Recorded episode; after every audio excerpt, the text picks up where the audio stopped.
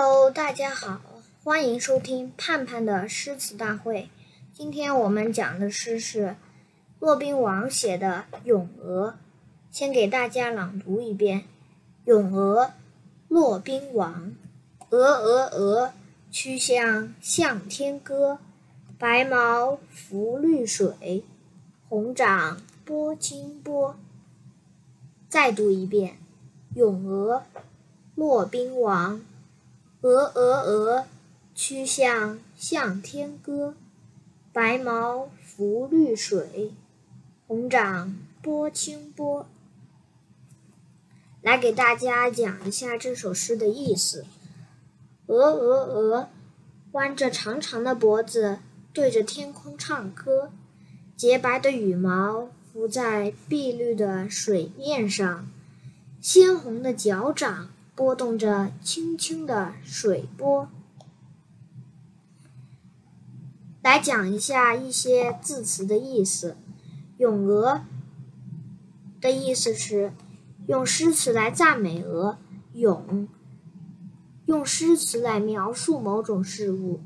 曲项指的是弯曲着脖子。项，原指脖子的后部，这里代指脖子。红掌的意思是红色的脚掌，波的意思是滑动。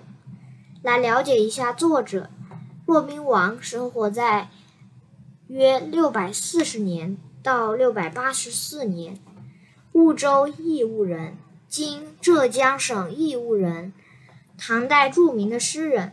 他小时候就能写一首好诗，被称为神童，擅长七言歌。行和五言律诗，与王勃、杨炯、卢照邻并称初唐四杰。曾随着徐敬业起兵反对武则天，写下《讨讨武曌檄文》，失败后不知所终，一说被杀，一说出家为僧。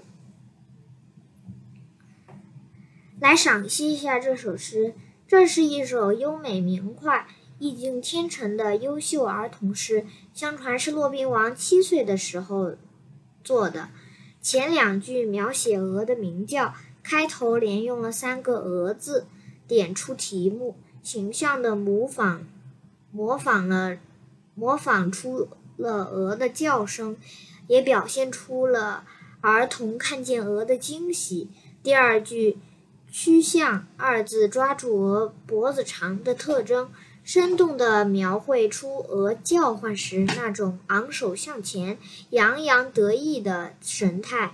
后两句描写了鹅儿戏水，白、红写出鹅的鲜明色彩，浮、波写出鹅的动作轻快，极为形象传神。整首小诗韵韵轻快，画面纯洁，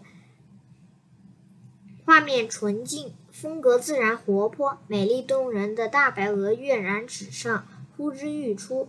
它是儿童眼中特有的世界，让我它让我们重新体会到了童心的意趣，纯洁着我们的心灵。这正是这首小诗的不朽魅力。再来补充一个小知识，今天我们讲的小知识是：古人为什么喜欢鹅呢？在今天的人看来啊，鹅只是一种极为普通的家禽，但很多古人都喜欢它。东晋大书法家王羲之就是最突出的代表。这是为什么呢？首先，鹅高歌善鸣，又爱好不又爱好不停地转动脖子。练习书法的人可以从模仿它的脖子不停转动的各种姿势时中。领悟韵腕的一些技法。其次，鹅游水时悠然自得，能够使那些喜爱自由、不受拘束的人瞧着他们的身影而思考人生的真谛。另外，还有一种说法，认为鹅是性顽而傲。对于那些恃才傲物、卓然不群的人来说，鹅那高傲。儿歌的头颈似似乎成为某种品格的象征，当然，《咏鹅》这首诗并没有这么多的深意，因为骆宾王作此千古绝唱时年龄才只有七岁呢。